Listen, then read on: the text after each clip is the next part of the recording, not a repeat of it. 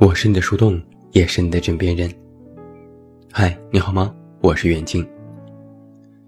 今天晚上我们来聊一聊，人生就是一场自我欺骗。很多时候，迫不得已说没事。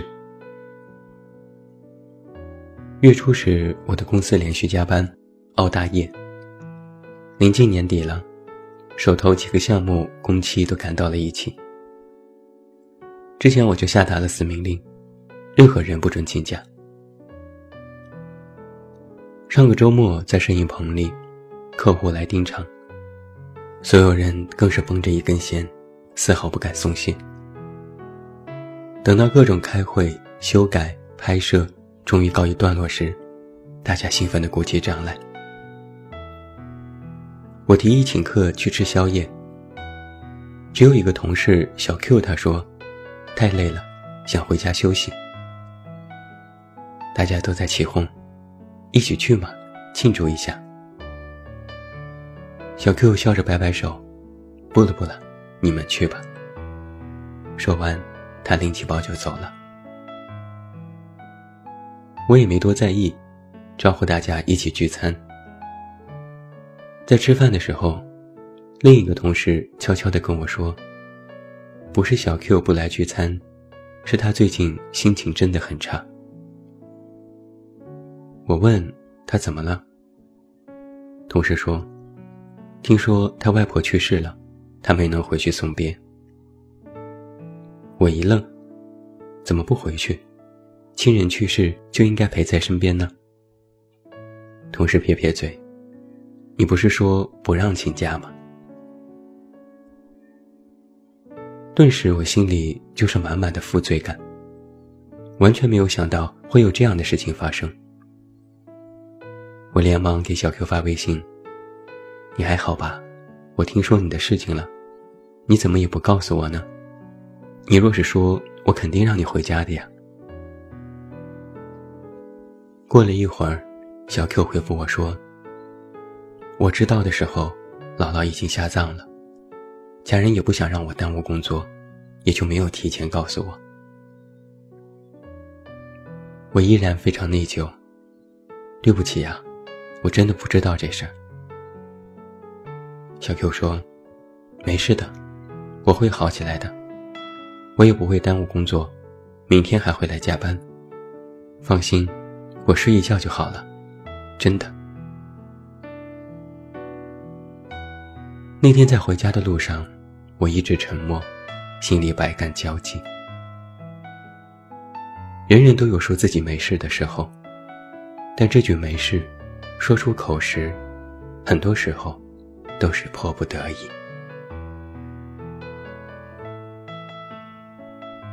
很多时候，我们也太过自责。前几天和客户开会，气氛非常尴尬，同事和客户几乎是针锋相对。互不相让，最后客户拂袖而去，同事也气得脸铁青。回到公司，同事依然愤愤不平，吐槽客户水准。其他人简单安慰了几句，就建议他去给客户解释和道歉。同事说：“又不是我的错，干嘛我要道歉？”其他人七嘴八舌地说。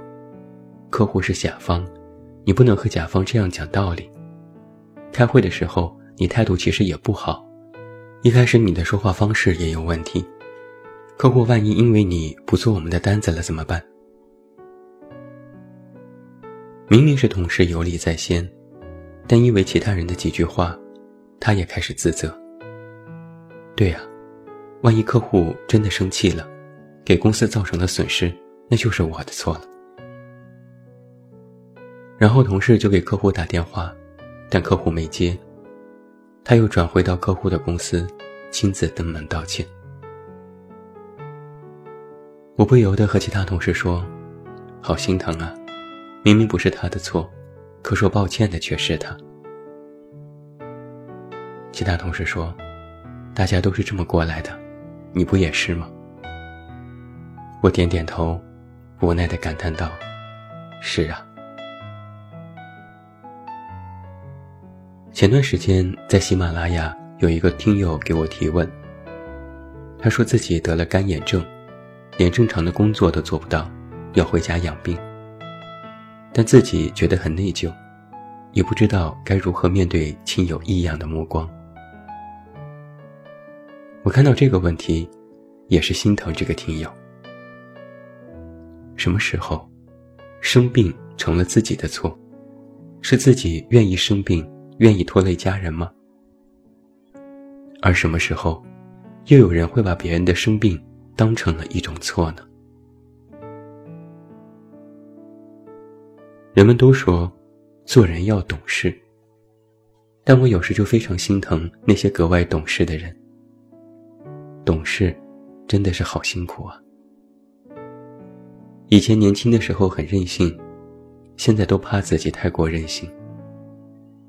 长大后的我们，活得实在是太小心翼翼了。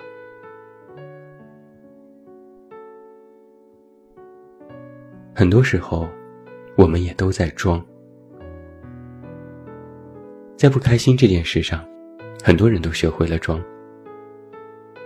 前几天就有一个听友给我发来微信，他说：“真的不能在深夜听你的电台，哭得死去活来，实在是太难受了。”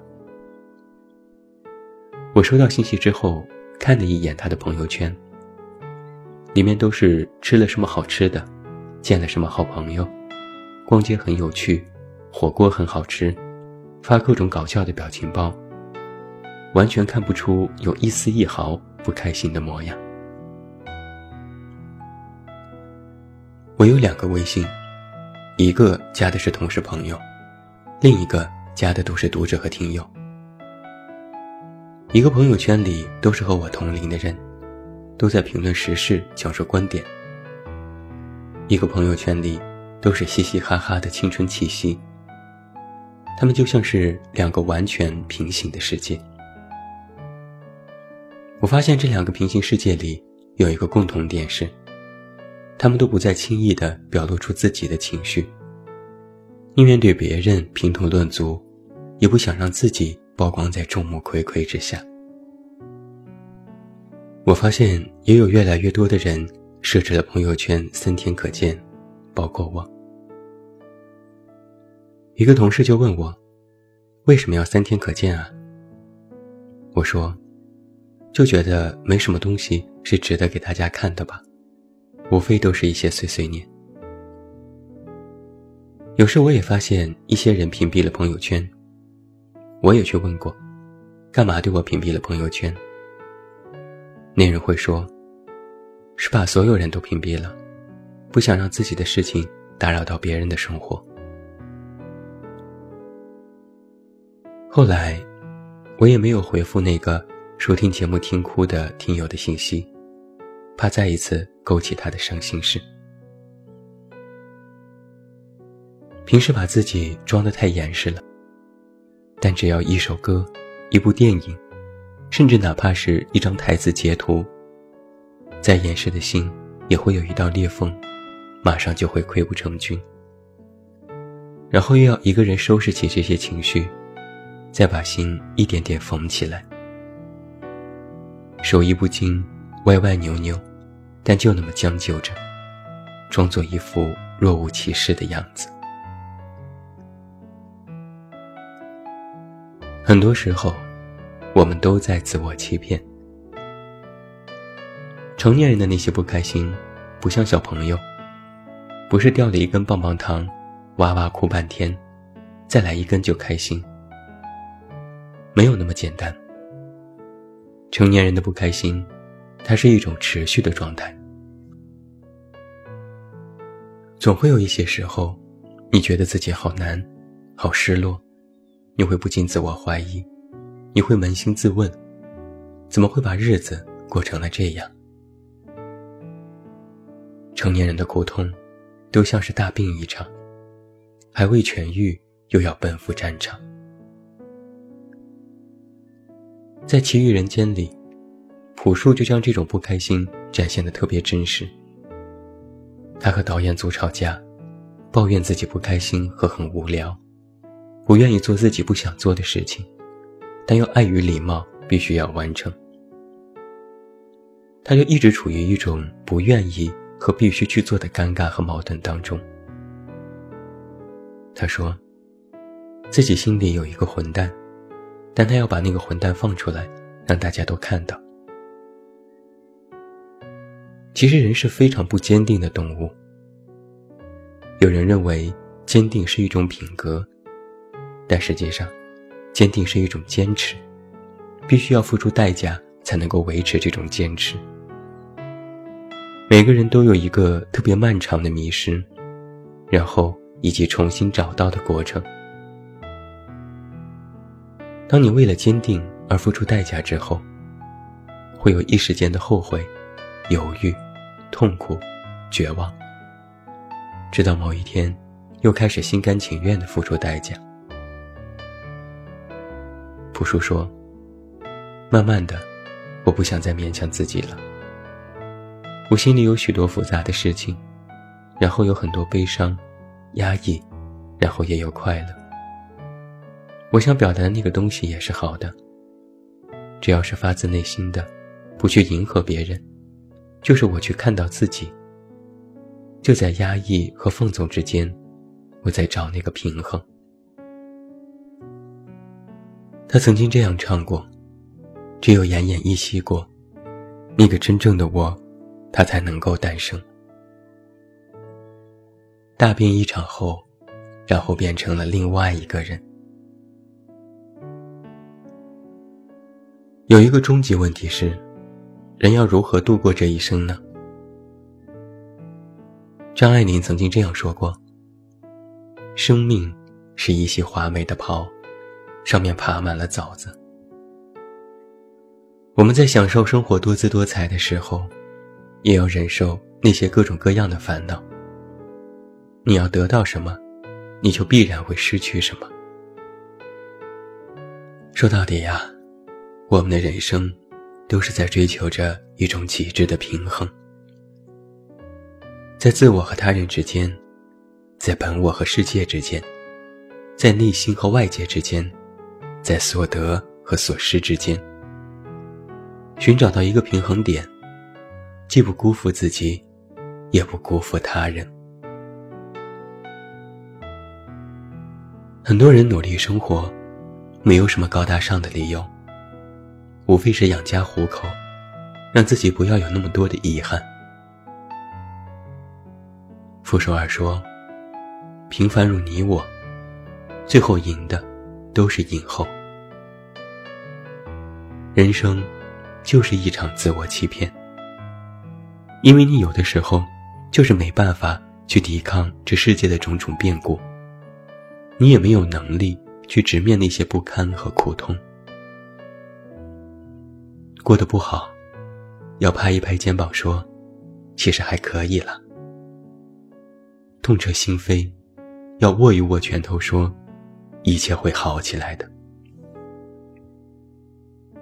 既然这个世界没有想象当中对你温柔以待，那么，你就要温柔待己。我曾经写过：学会与这个世界和解，学会与自己和解。那什么叫和解？就是你要自我给予力量，自我坚定。不是好吧？算了，我不做了，认输了。而是，我承认你说的对，我也承认确实有许多不美好。但我有自己的美，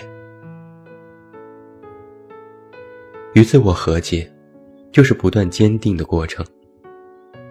你或许在这过程当中死撑、硬扛，你或许会难过、崩溃，你甚至一直在自我欺骗，但这终究会化成一种无形的力量。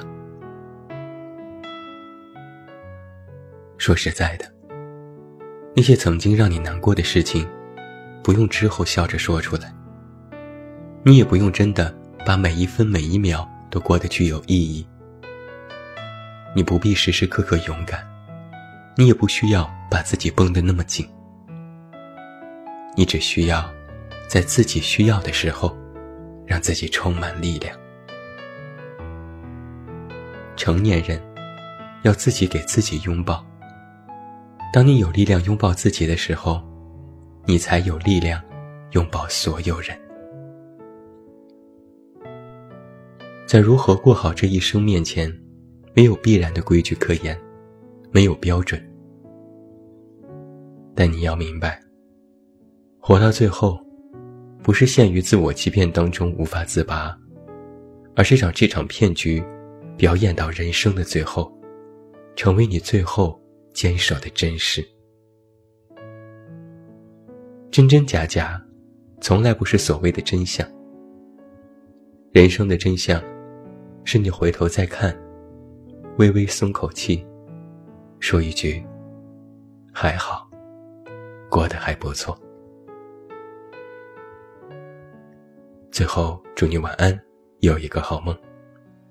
我是远近，我们明天再见。